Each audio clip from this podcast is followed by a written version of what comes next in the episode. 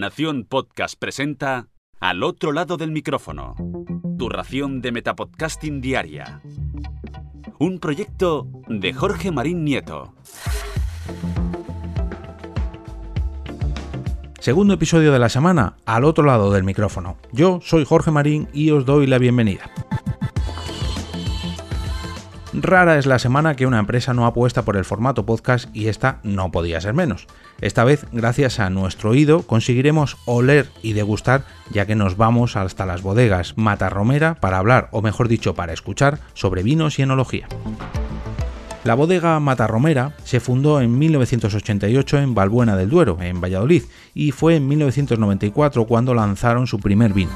Con esta añada obtuvieron el premio al mejor vino del mundo, galardonado con la gran medalla de oro en la International Wine Competition. Han pasado ya 30 años desde su fundación, pero Matarromera siempre ha apostado por la comunicación, tal y como podemos ver en su web, donde cuidan su imagen y ahora también su sonido, como si fuera una parte más de su bodega. Es por ello que han decidido pasarse al otro lado del micrófono con un podcast quincenal de aproximadamente 30 minutos de duración, donde nos traerán la actualidad en torno al mundo del vino, además de curiosidades totalmente desconocidas para los que no estamos tan metidos en este mundo, acompañadas de recomendaciones y novedades vinícolas.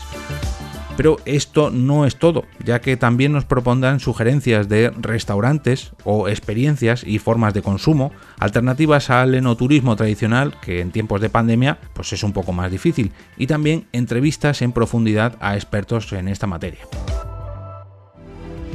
Roberto Sanz, su director de comunicación y estrategia, es quien presenta y dirige esta nueva vía de difusión con la que pretenden no solamente dar a conocer su empresa, sino promover y difundir la enología en general.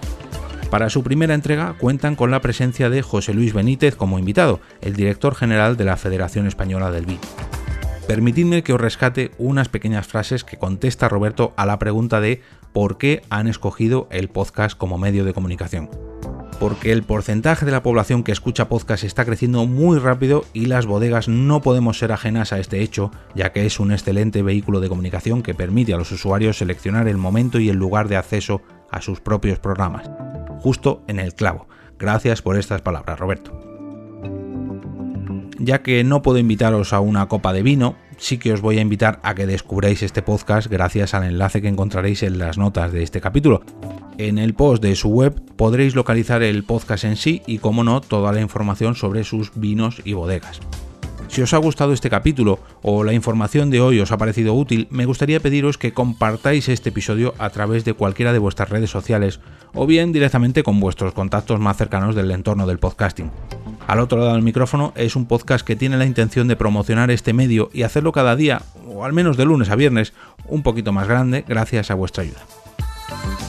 Y ahora me despido y como cada día regreso a ese sitio donde estáis vosotros ahora mismo, al otro lado del micrófono.